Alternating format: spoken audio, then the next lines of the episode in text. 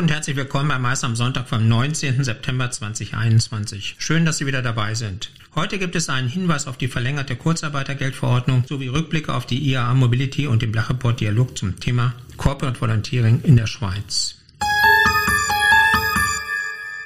Mit einer neuen Verordnung werden bis zum 31. Dezember des Jahres die Erleichterungen beim Zugang zum Kurzarbeitergeld, die bisher auf Betriebe begrenzt waren, die die Kurzarbeit bis zum 30. September 2021 eingeführt haben, auf alle Betriebe unabhängig vom Zeitpunkt der Einführung der Kurzarbeit ausgeweitet und die volle Erstattung der Sozialversicherungsbeiträge bis zum 31. Dezember 2021 verlängert. Hintergrund, eine volle Auslastung der Unternehmen wurde bisher nicht erreicht. Insbesondere Unternehmen in der Veranstaltungsbranche sind nach wie vor von Einschränkungen betroffen. Die lang anhaltende Pandemie setzt viele Betriebe finanziell stark unter Druck. Die Unternehmen benötigen deshalb auch über den 30. September 2021 hinaus Entlastung bei den Lohnnebenkosten und Planungssicherheit durch erleichterten Zugang zum Kurzarbeitergeld bis Ende des Jahres. Bei einem Roundtable in der Schweiz konnte der Blachreport mit Vertretern aus Eventagenturen und der Region das Thema Corporate Volunteering nicht nur diskutieren, sondern auch erleben. Mit Corporate Volunteering wird die Förderung gesellschaftlichen Engagements von Mitarbeitern bezeichnet, die damit stellvertretend für ihr Unternehmen zur Gemeinnützigkeit beitragen. Das unterstützt als Teamevent die Entwicklung sozialer Kompetenz bei den Mitarbeitern, sorgt für ein Wir-Gefühl und stärkt die Bindung zum Arbeitgeber. Corporate Volunteering lässt sich aber auch für Incentivierung für Sales-Teams oder sogar zur Kundenbindung nutzen. Beim Blachreport Dialog wurde zunächst darüber gesprochen, welche Möglichkeiten sich aus diesen Angeboten ergeben.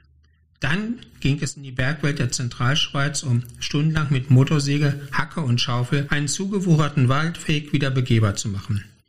Anschließend wurde ein sehr positives Fazit gezogen. Erstens hat es allen Beteiligten viel Spaß gemacht und ihnen zweitens auch neue Eindrücke vermittelt, wie Incentives künftig neues Leben eingehaucht werden könnte.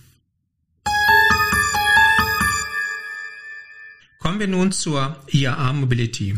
Die Veranstaltung wurde ja im Vorfeld allgemein mit viel Skepsis betrachtet, offenbar zu Unrecht.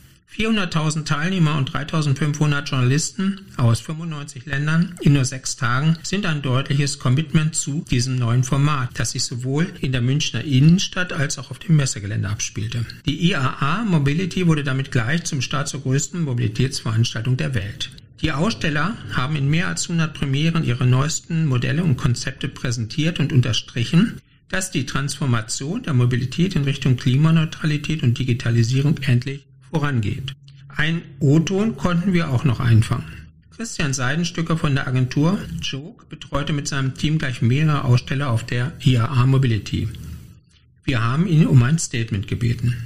Lieber Christian, du warst ähm, auf der IAA Mobility in München. Was waren deine Eindrücke? Was war herausragend? Was kann man noch besser machen? War eigentlich positiv überrascht von der IAA. Man hat zum einen natürlich die Lebensfreude der Menschen. Man sieht, wie wichtig die persönliche Begegnung ist. Und das Konzept mit dem Open Space, dass quasi die Automobilhersteller sich auch an verschiedenen Plätzen in der Stadt zeigen, ist, glaube ich, sehr gut angekommen. Hinterfragt natürlich wiederum auch die Präsenz auf der Messe, weil dort dementsprechend viele, die ich zumindest gesprochen habe, gesagt haben, warum muss ich denn eigentlich noch aufs Messegelände gehen? Gab es denn eine Diskrepanz zwischen der, dem Open Space und dem Messegelände in der Qualität der Ausstellung, in der Anzahl der Besucher? Also nicht in der Qualität, sondern vielmehr einfach in der, wenn man das so sagen darf, Barrierefreiheit. Sprich, dass man halt relativ einfach auch Zugang hatte, nach 3G-Regeln natürlich, und sich da ein bisschen Inspiration auch holen konnte und auch ein bisschen Lust auf Mobility Show hatte. Was waren deine persönlichen Highlights auf der IAA Mobility?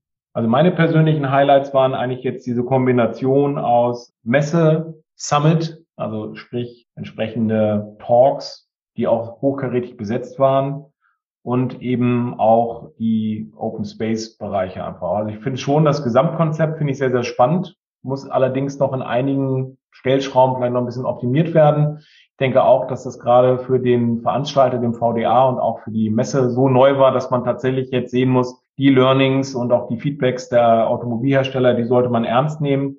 Und dann kann das durchaus ein Format der Zukunft werden. Lieber Christian, vielen Dank. Sehr gerne, Peter. So viel für heute. Ich wünsche Ihnen noch einen schönen Sonntag.